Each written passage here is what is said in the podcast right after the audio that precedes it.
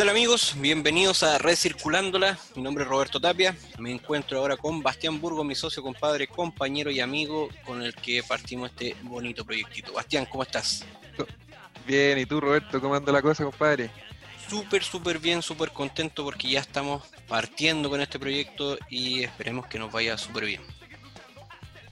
Sí, bueno, un poco comentarles eh, que estamos ya con algunos entrevistados. Hoy día eh, tenemos, como siempre, en cada uno de estos capítulos, dos entrevistas.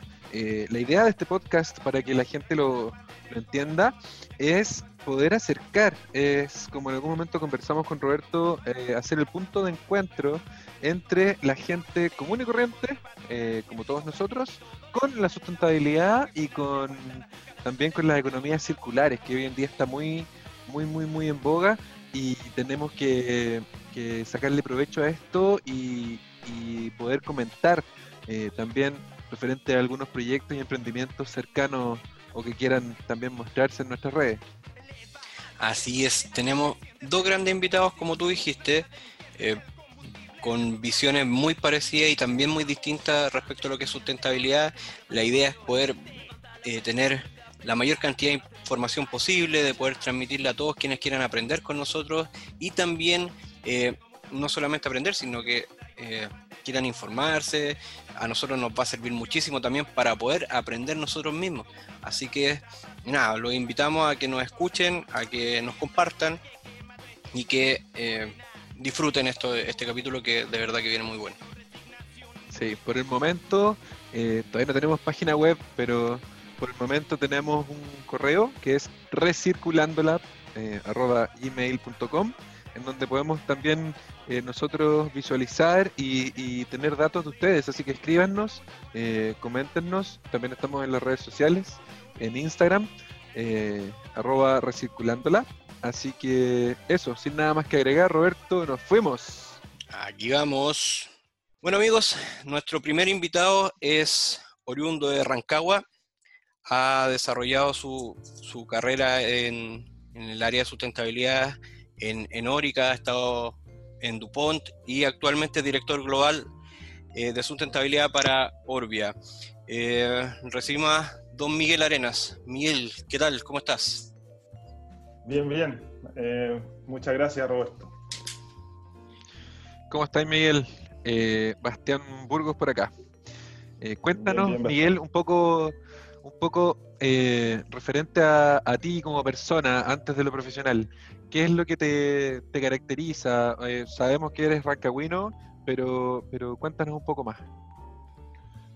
Eh, claro, bueno, soy, soy, de soy Rancagua, tengo, soy, soy casado, tengo dos hijos. mi historia con Rancagua es bien, bien, bien especial porque me siento bien bien oriundo de ahí y es donde crecí, donde me crié, donde pasé mis estudios primarios y secundarios. Evidentemente después salí, en, en mi tiempo para estudiar eh, educación superior había que salir, entonces me fui a Valparaíso, pero, pero mi raíz y mis conexiones y, y, gran parte de mi vida sigue ahí en Rancagua. Eh, ¿Qué les puedo decir un poquito también desde el punto de vista de ciudades, también me tocó vivir en, en varias ciudades. La verdad es que viví en Antofagasta, viví en San Fernando, bueno, en Santiago como ahora, pero también tuve la oportunidad de, vivir afuera, viví en, en Bogotá y, también en, en, San Juan, Argentina. Todo, todo referente ah, a, a, lo que nosotros estamos conversando ahora, que son aspectos de sustentabilidad. Oye, Miguel, y ahora que, levanta el tema que nos, que nos convoca, ¿cuál es, ¿cuál es el concepto que tiene Miguel Arena, con todo el bagaje que tiene, eh, de sustentabilidad, desde el punto de vista bien global de, seguridad, salud, medio ambiente y todo lo que, lo que eh, puede llevar este, este mismo concepto? ¿Cuál es tu, opinión, tu concepto respecto a esto? Para mí el concepto hoy día que, que se acerca a a mis creencias, digámoslo así, eh, tiene que ver con el desarrollo de las compañías, eh, siempre desde el punto de vista empresarial, ¿ah? el, desarrollo de, las compañías, pero mirando su entorno, ¿ya? Y cuando digo entorno me refiero al medio ambiente, me refiero a las comunidades, me refiero a las personas, a eh, trabajadores. Eh, creo que, creo que es, es, un concepto de un crecer juntos, de que yo me desarrollo, tú te desarrollas, que, que si bien en el tiempo ha ido cambiando mucho, eh, en, en, mi opinión, si lo voy a definir como, como, como un concepto, me, me, encanta ese, digamos. Me encanta que, que, que, lo podamos resumir en que somos, somos socios con, con, la comunidad, con este entorno. Creo que por ahí, por ahí va mi, mi concepto personal. Oye, y, y, en ese, en ese, no Sebastián, va a hablar tú, cuéntame. Sí, eh, referente al tema que conversábamos un poquito antes de la entrevista, cambio súper importante, tiene que ver también con las nuevas generaciones. ¿Qué es lo que te, te llama la atención eh, en base a lo que te ha tocado ver eh, de, nuestra generación, de, los cambios que han ocurrido en los últimos años? Esto referente a los temas de sustentabilidad. Chuta, yo, yo, yo creo que soy de esta generación eh, que no, ha tocado vivir este cambio. ¿ah? Eh, yo, a ver, haciendo un poquito memoria, yo, yo estudié, en, yo estudié en, la Universidad de Santa María, pero, pero fui la segunda generación. Y recuerdo muy bien cuando, como, como buen rancagüino, recuerdo muy bien cuando estaba en el Teniente haciendo mi primera práctica, eh, vino este tema del cuestionamiento de de China porque el cobre chileno venía con sangre. Eh, entonces era un tema súper reactivo y bueno, yo me encontré con esto haciendo la práctica, evidentemente con lo poco y nada que uno sabe haciendo la práctica, con ganas de aprender y, y soñando un día que iba a tener un trabajo en una empresa como Codelco, digamos. Qué fuerte, ¿eh? ¿eh? Sí, sí, y, y, y, fue un tema súper reactivo y nos cae en la olla, me acuerdo, y, y, yo me acuerdo que hice mi tesis por eso y me seguí trabajando por gracia a la olla. Y, pero finalmente era un tema súper reactivo en ese tiempo y, súper ligado a las personas. O sea, yo me acuerdo que salía y la chimenea me dejaba llorando. Si pasaba cinco minutos por fuera, me dejaba llorando. Eh, ¿Para qué, pa qué decirte lo, lo relave? Eh, había un, un, en ese momento una mirada muy, muy enfocada al cómo afecta, en este caso, la accidentabilidad eh, al negocio. Y los chinos, que a veces mirábamos un poquito que, que, que no se preocupaban tanto, no estaban cuestionando. Y, y, había, un, había un problema de que se necesitaba urgentemente mejorar esa accidentabilidad. Entonces, de, ahí, de esa generación vengo, digamos. Ahí yo recuerdo muy fuerte ahí que hubo quizá un, un poquito de, de, un quiebre que nos invitó a trabajar los temas de seguridad un poquito diferente a que si el trabajador va a la mutual o no va a la mutual, si es del trabajo o no del trabajo, si hay que pagarle o no lo tengo que pagarle, porque yo en ese momento sentía que seguridad no era tanto de proceso, sino más bien como recurso humano o incluso, déjame decirte, como beneficio. Yo, yo también recuerdo carteles que decían, eh, mira, tenemos H, tenemos mutualidad. Eh, y, no se veía como algo del proceso, ni mucho menos cultural, digamos. Eh, cuéntame, ¿sí? No, no, en, esa misma, en esa misma línea, los, cambios generacionales, hoy tenemos eh, a, a, a, jóvenes o, adultos jóvenes que, que tienen una mirada súper crítica respecto de, de lo mismo que nos estabas contando tú, de, de, de, de este tema de la chimenea, del, del, del que no fuera, los, los temas de, de, seguridad fueran parte del negocio, sino que era, era prácticamente un beneficio. ¿Qué, ¿Qué, opinas tú de eso? Porque hay gente, o, o, las nuevas generaciones también, si bien son muy críticas, también son, eh, son amigos de lo inmediato, de, del resultado ahora ya, de que si no me gusta, eh, estoy, o sea, si, si, no es lo que a mí me, me, parece, estoy en contra de todo. ¿Qué, qué opináis de, respecto a, a, esto mismo tú? Eh, mira, a mí, me, a mí me hace pensar que estas nuevas generaciones lo han hecho un poquito también pensar diferente. Eh, en el fondo, yo creo que muchas cosas tienen razón, digamos, la, las cosas no se aceptan. Y, y qué bueno que, que las nuevas generaciones a lo mejor tengan esa fuerza el problema para mí es que hoy día necesitamos también tener una mirada de mejora, porque los problemas no puedo yo cerrarme y decir, mira, no, yo no me hago cargo de este problema porque yo no, porque yo no lo acepto. No, yo, yo creo que hay que hacerse cargo de eso. Y, y, y, cuando yo tengo estas discusiones generacionales, todos los que nacimos aquí antes de los millennials, o, o para algunos fuimos millennials, baby boomer, qué sé yo, que los que estamos ahí entre medio, esta, esta generación que que tuvimos disquete, pero al mismo tiempo estuvimos bajando películas o Netflix, eh, somos los llamados un poco a unir esa, esas sensaciones. O sea, alguien tiene que arreglar el problema, digamos.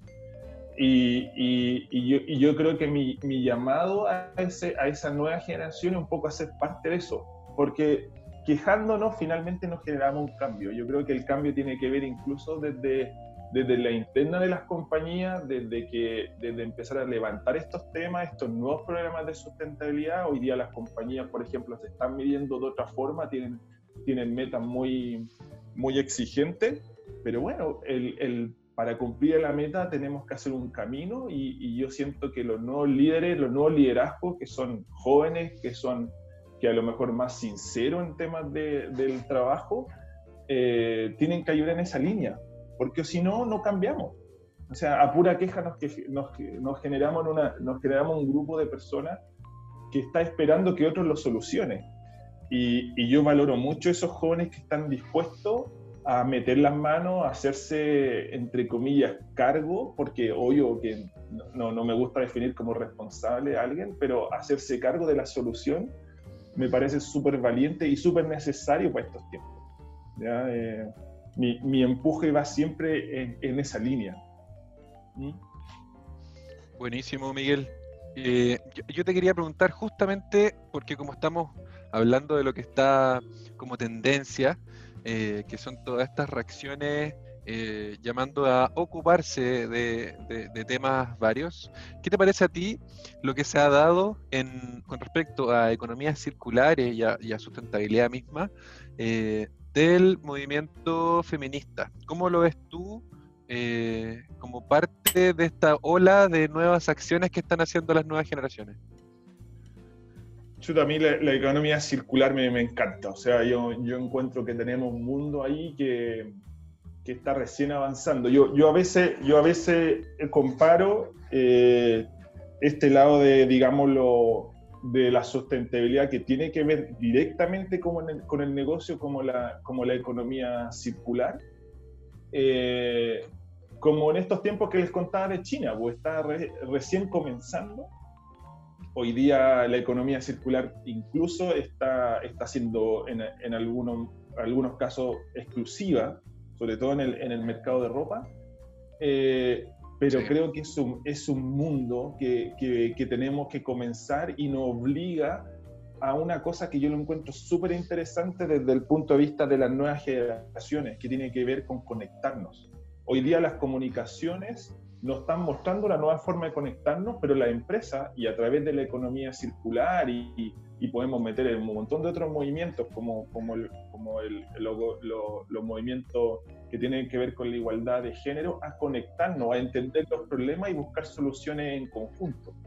Y, y, y, eso a mí lo encuentro fabuloso ser parte, parte de esas conversaciones porque el aprendizaje que se tiene cuando yo estoy trabajando, no sé, en mi, en mi ejemplo, con una empresa que manufactura eh, resina o, o trabaja eh, en la generación de cloro, podemos estar conversando con otras empresas como de cemento, como empresas agrícolas, el aprendizaje es, es mutuo y hace que nosotros seamos partícipes de una, de una gestión de conocimiento súper grande.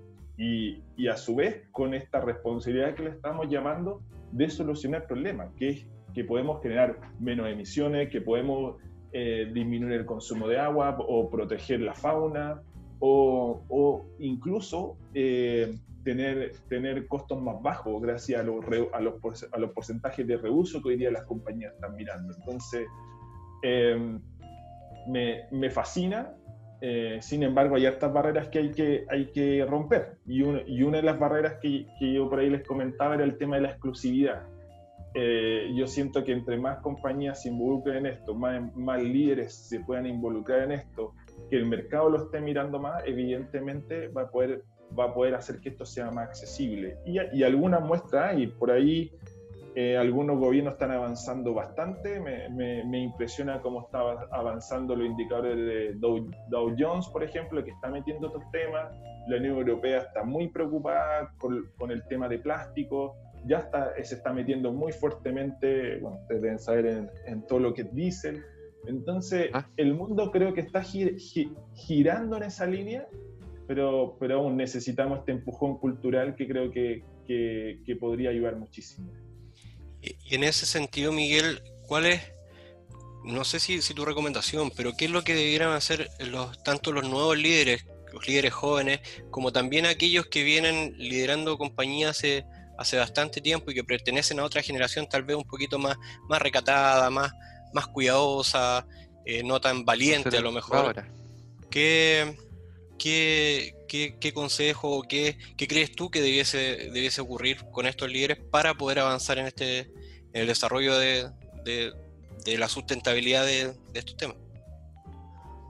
Mira, aquí tengo como varios, como varios puntos. ¿ah? Yo, yo, creo que el primero que diría es que eh, el liderazgo, más que ser más valiente, tiene que ser más responsable hoy día. Y responsabilidad significa considerar el entorno. Hoy día un liderazgo no puede ser mirando solo el objetivo, que, que probablemente la generación anterior fue económica. O sea, ejemplo, hay miles que cuando las empresas miraron solo su, utilidad, digámoslo así, terminan muriendo.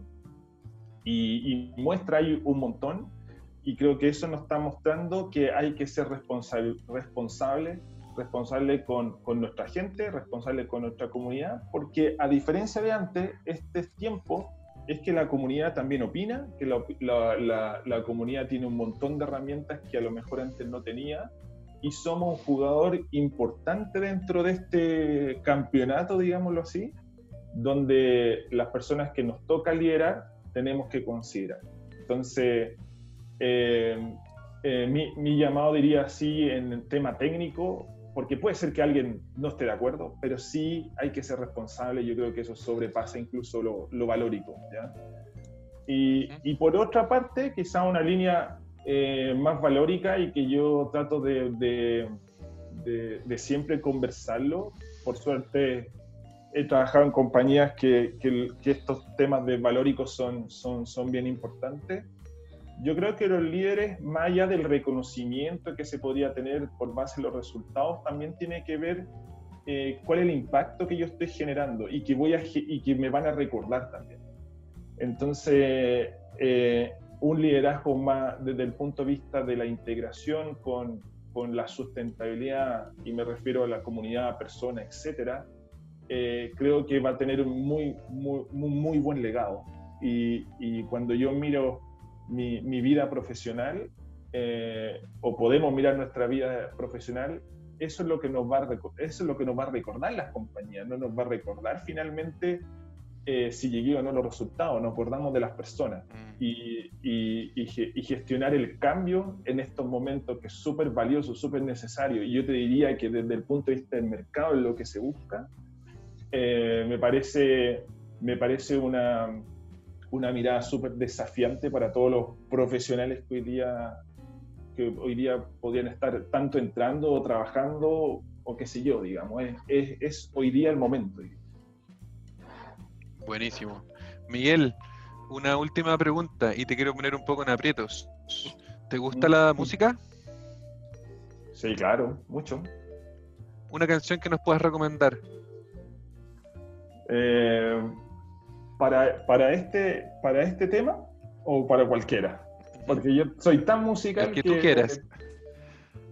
Pucha, yo, yo, ah, bueno. yo, eh, soy, soy, tan musical que, que, en el fondo me, me, me, gusta conectar la música mucho con lo, con lo, con lo que hago. Pero. Perfecto. Mira, eh, hay, hay una, una, canción que a mí me gusta mucho, que, tiene que ver con, quizás con, justo lo que estamos hablando, con, las nuevas generaciones y cómo lo conectamos con, con nuestras familias. Eh, eh, sobre todo con nuestros hijos, que, finalmente el mundo que estamos nosotros hoy día eh, se lo tenemos que dejar. Entonces, justamente hoy día estaba escuchando Alejandro Filio, una canción que se llama Despierta, que, a mí me gusta mucho, me gusta mucho eh, por el mensaje y también creo que a raíz de esta conversación podría tener mucho sentido. Perfecto, Miguel, te pasaste. Bueno, sin nada más que agregar, agradecerte, Miguel. Eh, gracias, Roberto, también. Y nos estamos viendo en una siguiente entrevista de eh, Recirculándola. Un abrazo. Un abrazo, Miguel. Muchas gracias. gracias a ustedes. Chao. chao.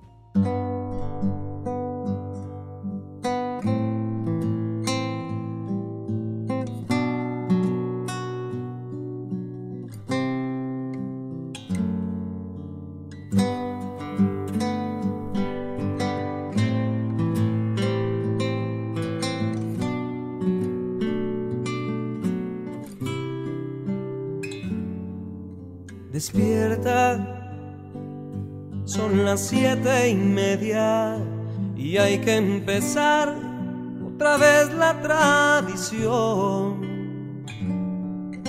Despierta, yo también fui presa de este mal, de luchar contra el reloj. Este milenio acaba y no es sencillo y no lo ha sido para nadie, entérate. Solo despierta que Carlito espera y la mamá de nuevo no durmió.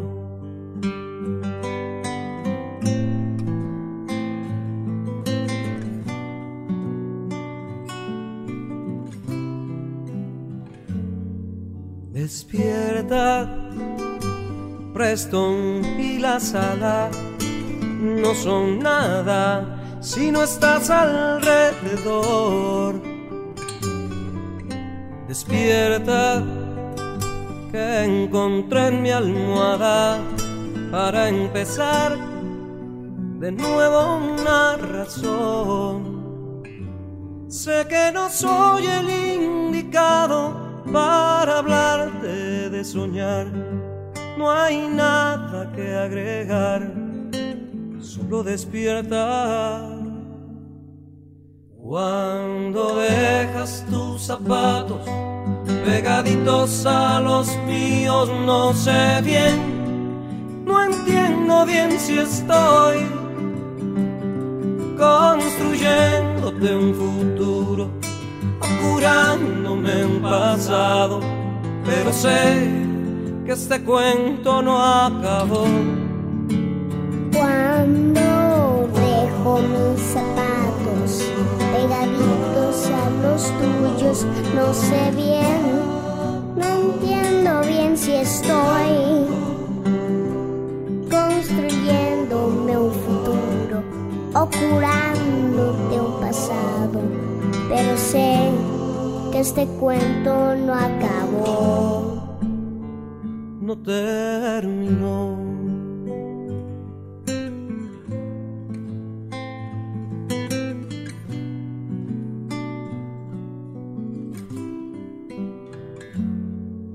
Despierta, que el volcán no estalla y Salinas no contó lo que ocurrió despierta. Cortas son mis alas, pero están dispuestas al amor. Ese colegio es todo un paraíso. Y en el camino existen bichos y color. Solo despierta o hazme un lugarcito para soñar y olvidemos el reloj.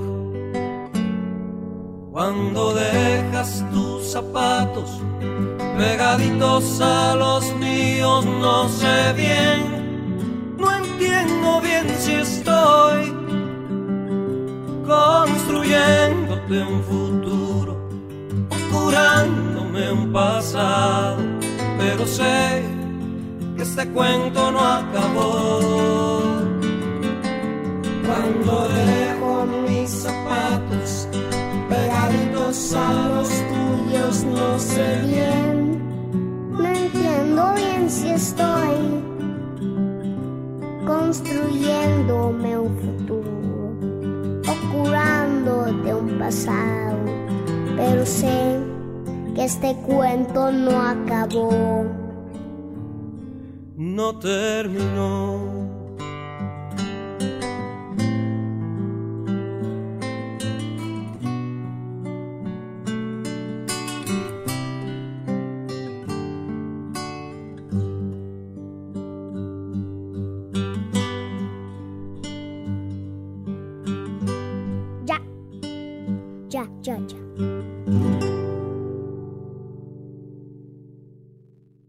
Amigos, ¿cómo están? Esta es una nueva entrevista en Recirculándola.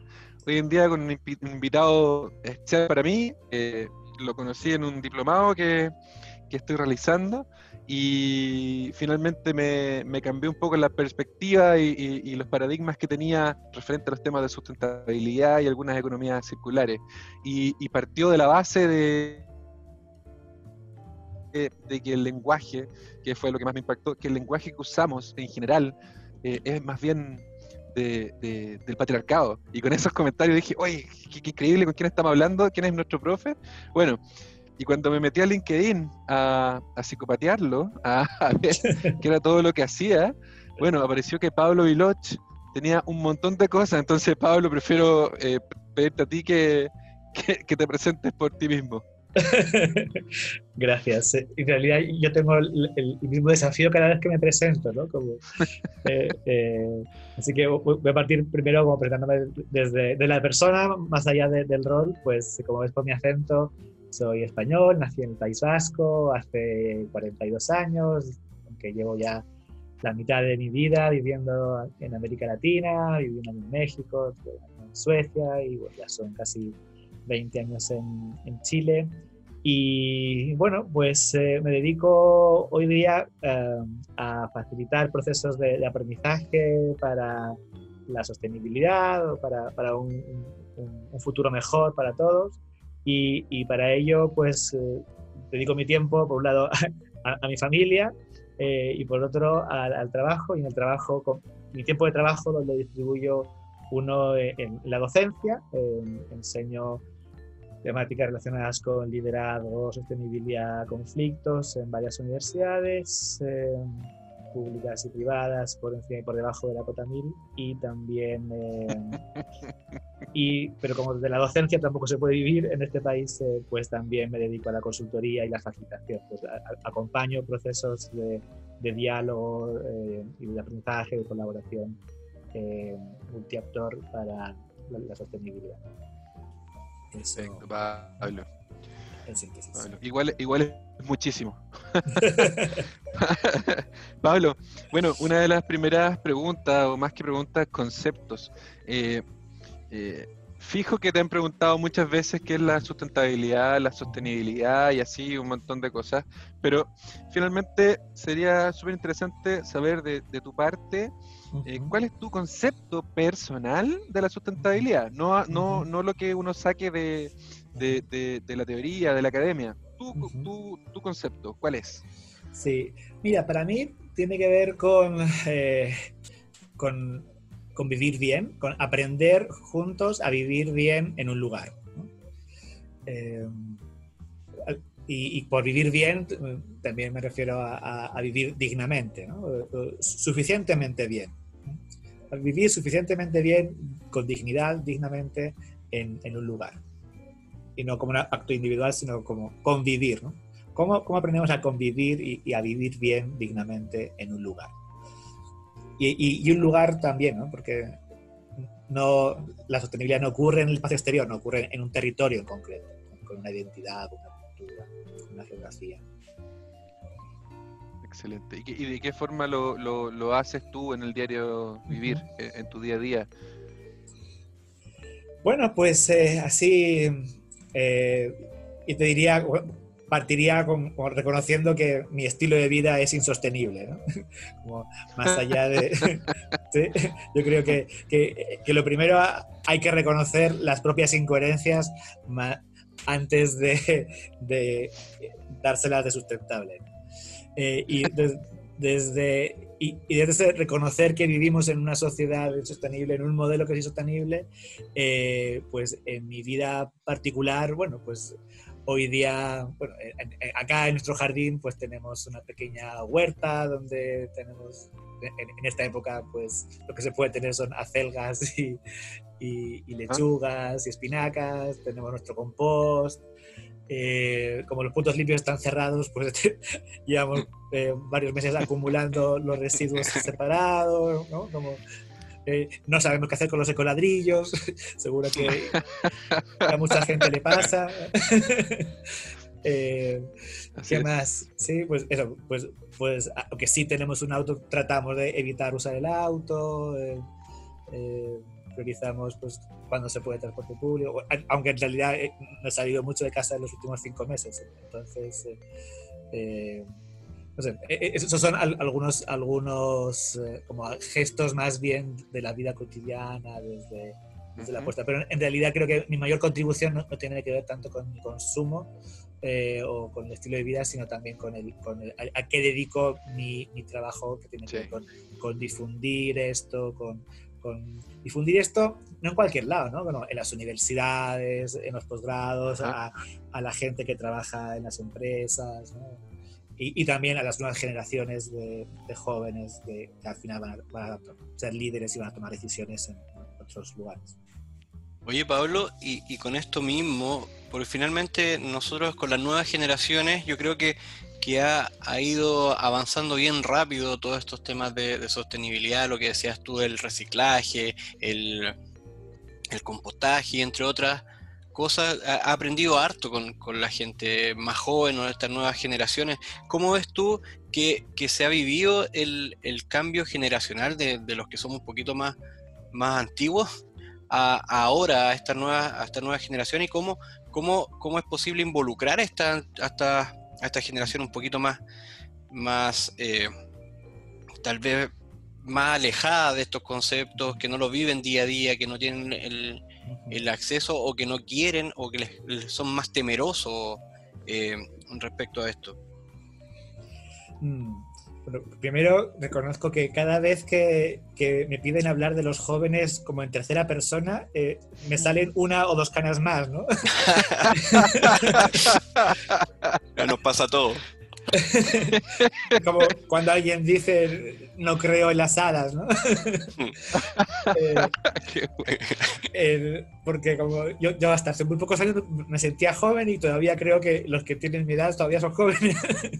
Pero bueno, Sí, estamos jóvenes. pero, pero más allá de, de eso, como de, creo que efectivamente hay, hay un desafío intergeneracional, efectivamente hay, hay como las élites, ¿no? La- la- las élites más como políticas económicas que, que, digamos, por, por sobre los 50 años, eh, que tienen, que nacieron, vivieron y crecieron bajo unos paradigmas que, que hoy día están tambaleándose, agrietándose, y efectivamente vienen generaciones más, más- jóvenes, no sé, que hoy ya tienen 20, 30, 16, ¿no? 18 como la, la Greta Thunberg, ¿no?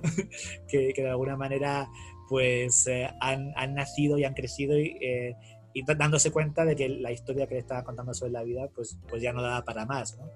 Eh, entonces, eh, el, el hecho de, que han sido los jóvenes los que han tenido que salir a, a la calle a, a defender el futuro, eh, pienso en, la- en las marchas incluso desde antes de- del estallido, ¿no? como la, la- la última marcha pacífica antes del, del estallido eh, fue, fue precisamente en defensa del futuro, fue, fue una marcha contra el cambio climático en, en septiembre ¿no?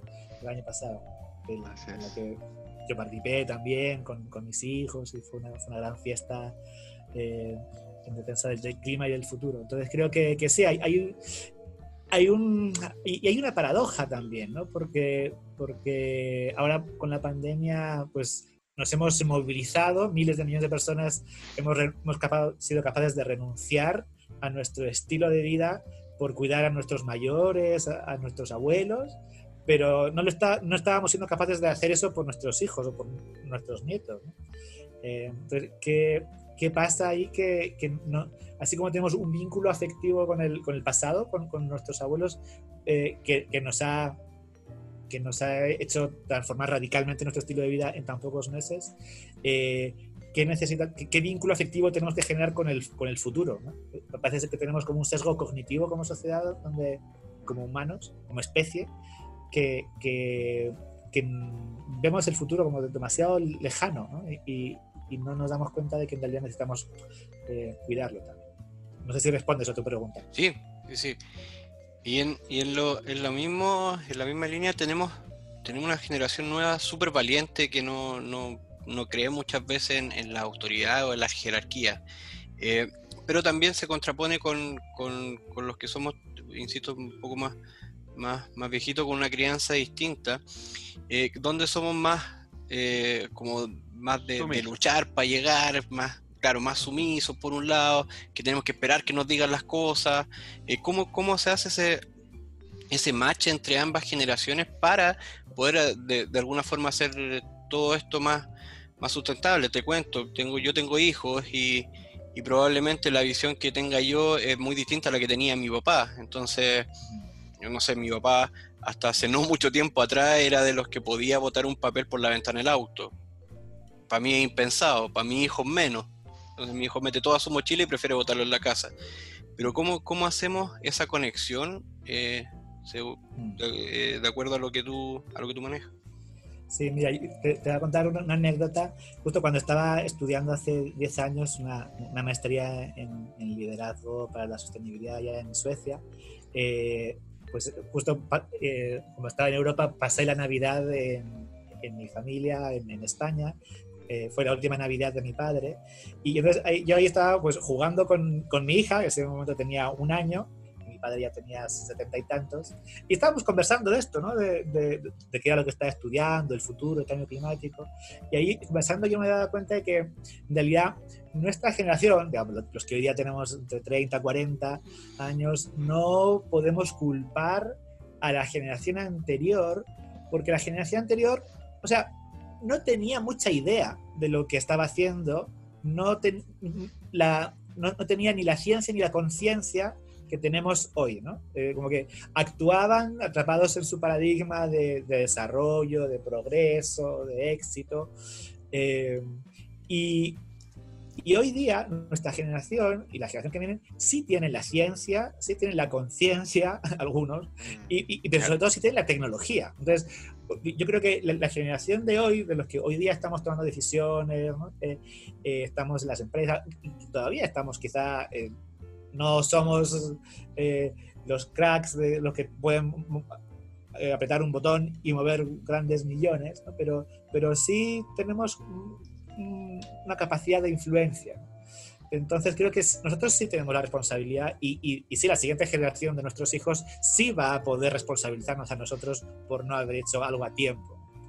Porque nosotros sí tenemos la ciencia, sí tenemos la tecnología necesaria para, para hacer las transformaciones posibles durante esta década. Y si no lo hacemos, Cierto, ahí sí nuestros hijos nos podrán eh, casquear, como se dice en Chile.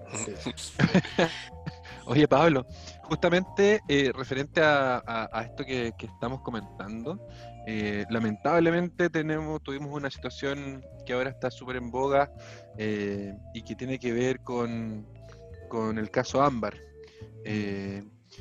Y esto a mí, bueno, también tengo una hija, mi hermana, mi mamá, mi, mi señora. ¿cómo, ¿Cómo crees tú que... No te voy a preguntar cómo se podría acabar, porque la verdad es, sumamente complejo, me imagino, pero, pero ¿qué relación ves tú entre la acción feminista hoy en día, eh, que a mí me parece excelente, eh, súper fuerte, y las economías circulares y la sustentabilidad? ¿Cómo se linkea? Porque a mí al menos, a, mi gusto, me, parece haber visto muchos emprendimientos que tienen que ver netamente con mujeres. Eh, también he visto dentro incluso del diplomado, Pablo, eh, algunas ideas que tienen que ver netamente con mujeres y también ex reclusas. ¿Cómo se linkea, crees tú, este tema de eh, mujeres, feminismo y sustentabilidad y economía circular.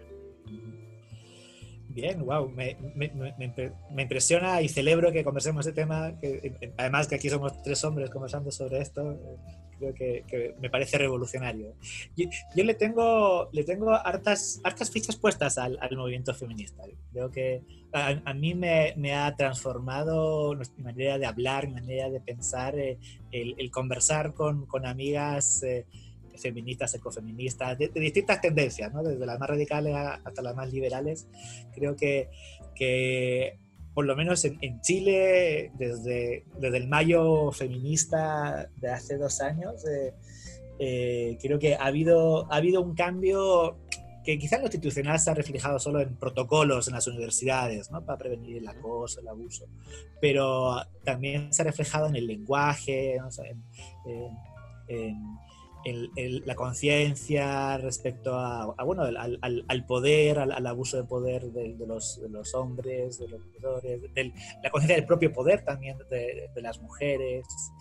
Creo que, que, hay un, creo que lo, lo, que hemos estado viviendo en estos últimos años ha, ha sido como un, un, umbral civilizatorio que no es solo sobre mujeres u hombres, ¿no? Eh, eh, tiene que ver con, con la conciencia de, poder, ¿no? de, de, cómo uso mi poder y al servicio de que lo pongo. Eh, creo que, o sea, no puede haber eh, sostenibilidad sin una mirada de, género, ¿no? Sí, de todos los géneros. Eh, así que sí, en realidad creo que, que es, es, un gran aporte lo que estamos viviendo. efectivamente, casos como el de Amar y los que hemos estado viviendo en los últimos años, como el de Antonia u otros, son, son conmovedores. ¿no? No, no nos podemos quedar como eh, con el corazón cerrado respecto a esto y efectivamente nos interpelan, ¿no? Si, si tenemos hijas, madres, hermanas, primas, abuelas, colegas en el trabajo, eh, lo que necesitamos también eh, repensar nuestro modo de, de, nombrar, de relacionarnos. Sí, hay tanto pegado de la cultura, hay tanto que, que, que uno tiene que hacerse la propia eh, edición, digamos, configurarse de nuevo, que uno no se da cuenta. Eh, pero estamos llenos, como dices tú, de, de, de, este, de, estos dichos machistas que no nos damos cuenta. pero, pero sentimos que estamos cambiando y, y, conversarlo tiene que ser parte de lo diario. hablarlo tiene que, tiene que ser parte también de este podcast. Y, y bueno, eh, como te comenté antes de la entrevista, Pablo, sería ideal que nos puedas recomendar algún emprendimiento eh, eh, que tú que te haya generado algún tipo de impacto, que, que tú digas, wow, esto es, es, es, algo que realmente es, es sustentable, esto es algo que se puede hacer fácilmente, y también una, una canción, ¿ya? Para poder ponerla al cierre de tu entrevista. Ah, wow.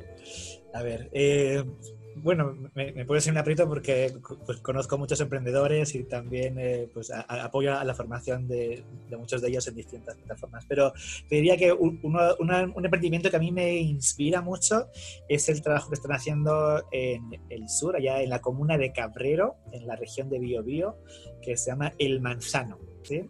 El, el, manzano eh, tiene una ecoescuela allá y bueno, eh, tienen un, un predio que, que, han ido, han, te diría que el manzano es como un nodo de la regeneración en el, en el sur de Chile. ¿no? Ellos han, han, sido los que han, eh, han partido, o sea, tienen por un lado toda una línea agro, agroforestal, ¿verdad? Desde exportar arándanos, pero la ecoescuela tienen todo, tienen un, todo un trabajo de, de, formación de agentes de cambio para la regeneración, de diseño regenerativo. Eh, ellos crearon una universidad virtual que se llama Gaia U Latina eh, y han sido pioneros en, en formar eso, como, eh, emprendedores con este nuevo enfoque de la regeneración. Y, y desde, el, desde, de hecho el año pasado estuvimos trabajando con ellos en, en un proyecto con apoyo de la Corfo y, bueno, y, y siguen, hoy día están escalando virtualmente su programa a toda América Latina. Así que es impresionante eh, el trabajo que están haciendo el, el manzano.org, la escuela de manzano en, en Cabrero, Bio, Bio. Excelente. y la música, mm, pucha, me vienen dos. eh, ¿Te eh, queda, te queda tiempo para escuchar música, Pablo? Sí. Pucha, justo caducó mi tarjeta y, y- y ahora tengo que escuchar los anuncios de Spotify. Pero te diría, me, me gusta, como en estos temas, te sugeriría dos canciones. Una que se llama, eh, ay, en inglés, eh, Good Vibrations, ¿no? De buenas Ah. vibraciones de Beach Boys, ¿no? Los Beach Boys, eh. Good Vibrations, una que, que es una de mis favoritas, la escuchaba de niño cuando iba a la playa y acompañaba a mis hermanos mayores a hacer surf. Creo que esa es como más para entrar en onda. Y, y- y una más que, que habla también de, de estos, de esta tensión generacional que tenemos, se llama How Can We... ah, Beds Are Burning, ¿no? Como las camas están eh, quemándose, de Midnight Ajá. Oil. Eh, Es un grupo de rock australiano. Midnight Oil, eh, que significa como a- a- eh, aceite de medianoche. Ajá. y, y la, la, la- Burning. Beds are burning, las, las, las camas están quemando. La, la- la frase es. How can we sleep when our beds are burning? ¿Cómo podemos eh, Ah. dormir cuando nuestra cama está Mm. quemándose? ¿no? Qué buen, qué buen punto. Y bueno, Eh, Pablo, Sí. te agradezco un montón. No sé si Roberto quieres cerrar tú con, con Pablo. ah, Pablo, agradecerte un montón. Yo me quedo con, con, con tu concepto de, de- sustentabilidad, de aprender juntos a vivir en un, en un lugar. Eh, me pareció una súper buena, buena conversación, eh, muy interesante el poder haber conversado contigo. Eh, nada, agradecerte nomás tu tiempo y, y esperamos tenerte de nuevo en algún momento en Recirculándola. Por mi parte, felicidad. Le- les felicito por, por este podcast, eh, a ambos, a Bastián y a Roberto, y, y les deseo lo mejor en las próximas entrevistas. Que tengan muchos oyentes. Muchas gracias. Muchas gracias, Pablo. Que estés bien. I, I love the colorful clothes she wears and the way the sunlight plays upon her hair. I hear the sound of gentle word on the wind that lifts her perfume through the air. I'm picking up good vibrations. She's giving me the excitations. I'm picking up good vibrations. She's giving me the excitations.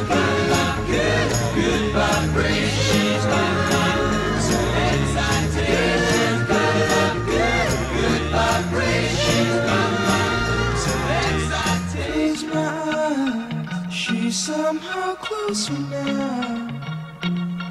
Softly smile, I know she must be kind.